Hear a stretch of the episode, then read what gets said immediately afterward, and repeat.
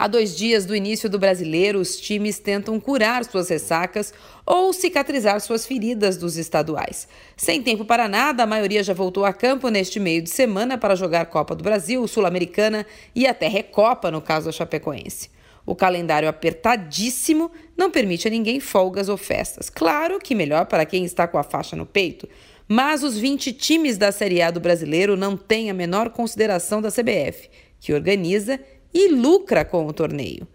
Não seria assim razoável que os times tivessem um respirinho entre os estaduais e a principal competição de clubes do país? Será possível que os gênios que fazem as tabelas não chegaram à conclusão que punindo os clubes punem, tchanã, o campeonato? Minha Nossa Senhora protetora dos menos favorecidos intelectualmente, será mesmo que quando fizeram uma tabela de campeonato de pontos corridos, não lhes pareceu estranho, para dizer o mínimo, que não se jogue sempre um jogo em casa e outro jogo fora? Não seria esse o justo que os amantes da Fórmula sempre exaltam? Pois é, se eu fosse você, daria uma olhadinha na tabela. Tem time que joga três seguidas em casa.